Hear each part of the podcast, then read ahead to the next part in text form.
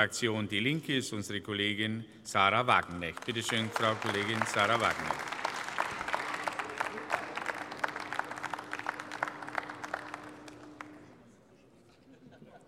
Herr Präsident, werte Kolleginnen und Kollegen!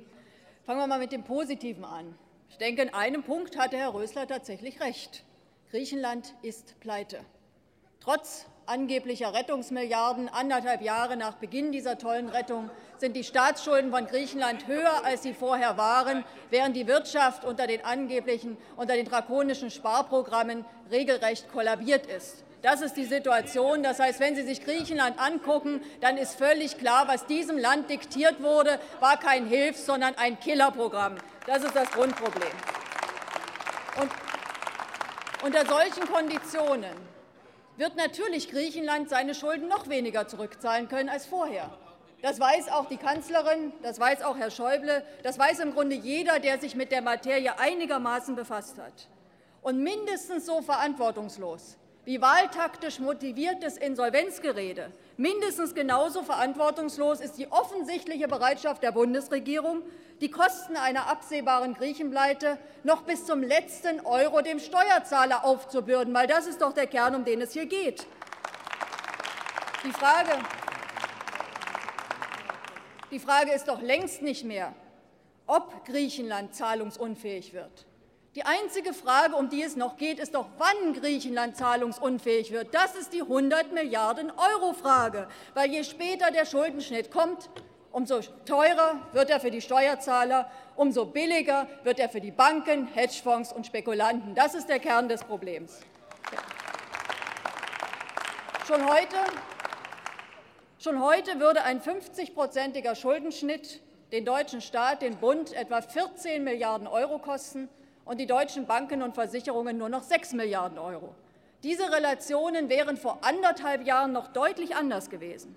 Und wenn man jetzt im Oktober auch noch die nächsten Tranchen freigibt und wenn man vor allem dieses großartige sogenannte Gläubigerbeteiligungsprogramm startet, was in Wirklichkeit eine Gläubigersanierung ist und keine Gläubigerbeteiligung, das ist das Problem.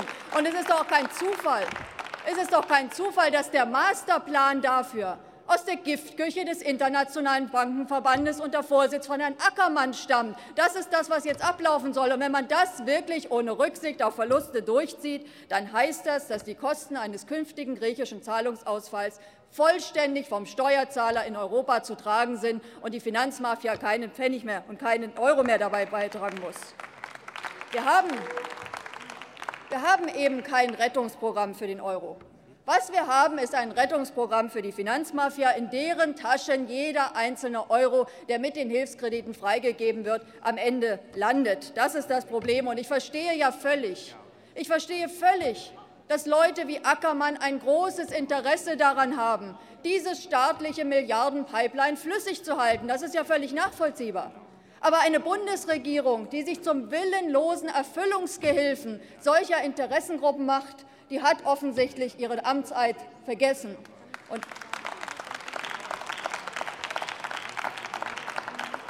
Und man muss natürlich auch sagen, eine Opposition, die sie dabei unterstützt, wie SPD und Grüne das tun, die ist ein Armutszeugnis für die Demokratie. Warum reden eigentlich alle immer nur über Schulden?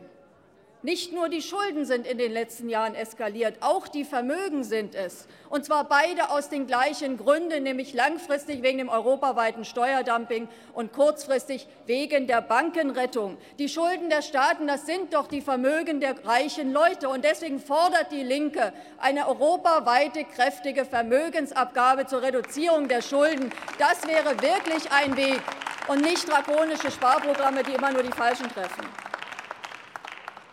Wer dagegen einer isolierten Insolvenz Griechenlands das Wort redet, der muss natürlich die Konsequenzen bedenken. Die sind angesprochen worden, der Dominoeffekt. Das spricht nicht gegen einen Schuldenschnitt. Das spricht gegen das heutige absurde System, wo eine Handvoll Investmentbanker und einige Quartalsirre in den Ratingagenturen, die mit ihren chronisch falschen Bewertungen schon für den letzten großen Finanzcrash wesentlich mitverantwortlich sind, wo solche Truppen darüber entscheiden, welche Spielräume Staaten haben. Das ist doch ein völlig absurdes System. Die gleiche Zockerbande. Die gleiche Zockerbande die die eskalierende Staatsverschuldung letztlich mit auf dem Gewissen hat, die hebt sich jetzt zum Richter auf und diktiert den Staaten die Konditionen. So ein System treibt nicht nur immer mehr Länder in den Bankrott, so ein System führt auch und hat schon geführt zum Bankrott der Demokratie in Europa. Wer Demokratie will, der muss die Staaten endlich vom Diktat dieser Finanzmärkte befreien, indem ihnen die Möglichkeit eröffnet wird, sich über eine öffentliche Bank direkt bei der EZB Geld zu niedrigen Zinsen zu beschaffen. Und wer Demokratie will, der sollte sich endlich auch darauf besinnen, dass sie nicht nur von den Ackermännern gewählt sind, sondern von der großen Mehrheit der Bevölkerung in diesem Land. Andernfalls, das muss ich Ihnen allerdings auch sagen, verdienen Sie alle in Zukunft bundesweit solche Wahlergebnisse, wie sie die FDP gerade in Berlin verdientermaßen eingefahren hat. Danke Ihnen.